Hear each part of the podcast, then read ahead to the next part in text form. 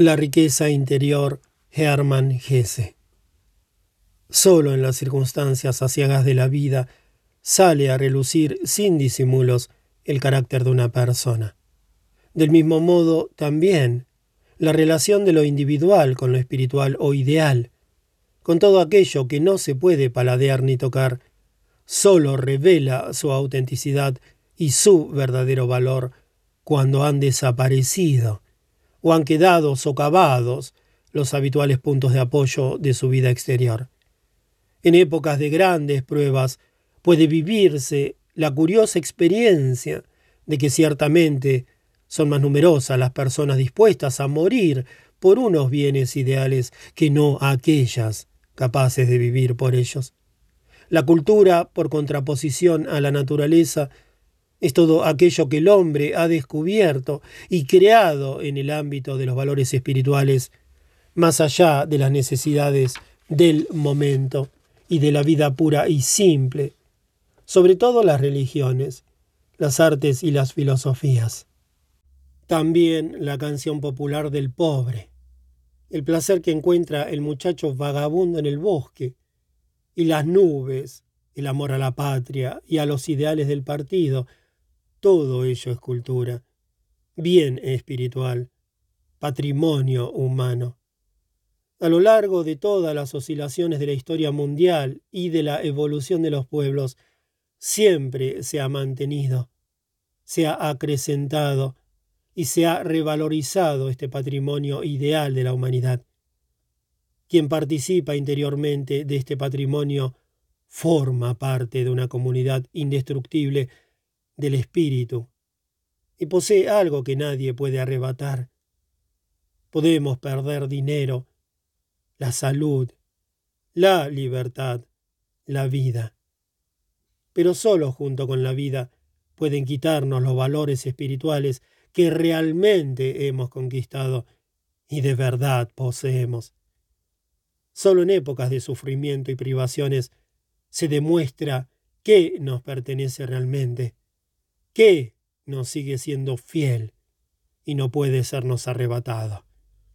Son muchas las personas que en los buenos tiempos amaban y apreciaban un hermoso versículo del Nuevo Testamento o un verso lleno de reflexiones de Goethe, que escuchaban con agrado una buena conferencia o una buena música, y a quienes, sin embargo, nada les queda de todo ello cuando la miseria el hambre, las preocupaciones ensombrecen su vida.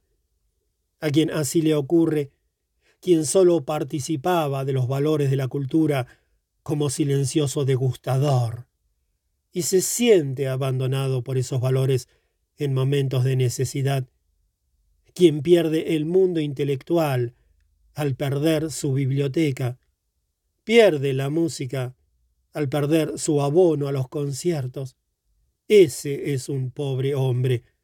Y sin duda tampoco antes tenía una relación correcta, auténtica, con el hermoso mundo de lo espiritual.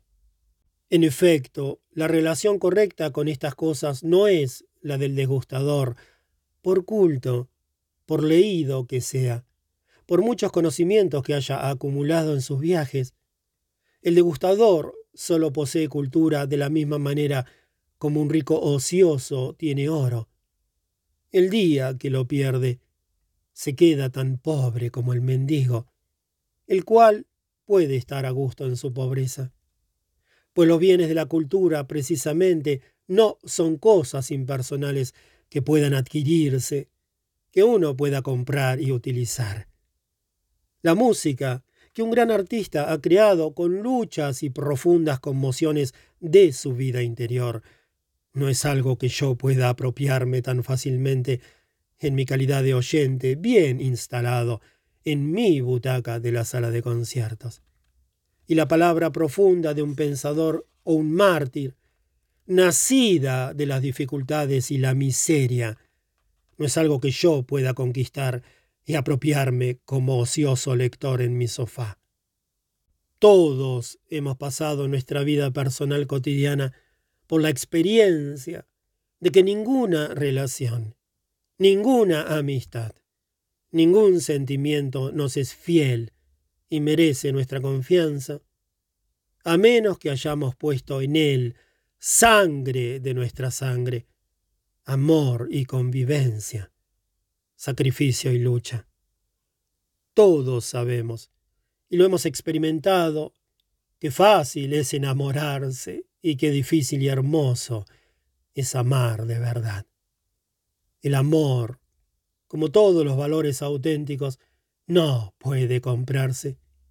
Existe un placer mercenario, pero no un amor mercenario.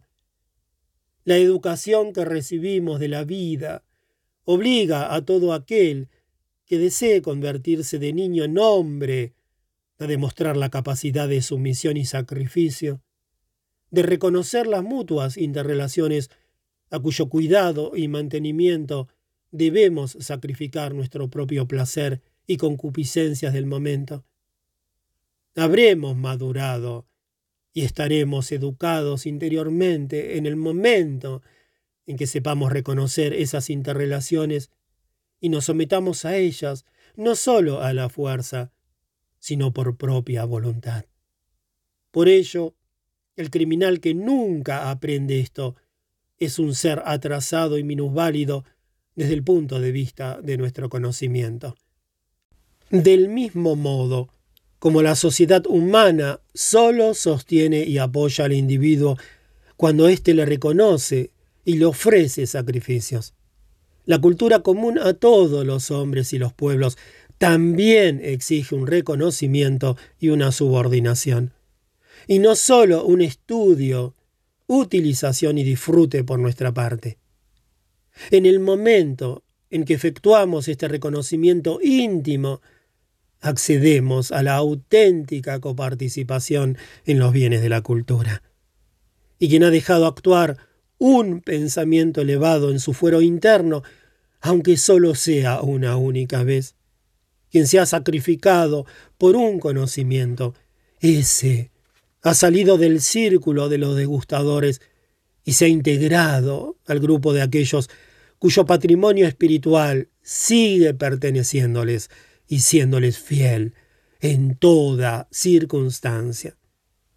Nadie es tan pobre como para no poder levantar la mirada al cielo al menos una vez al día y recordar un buen pensamiento vivo.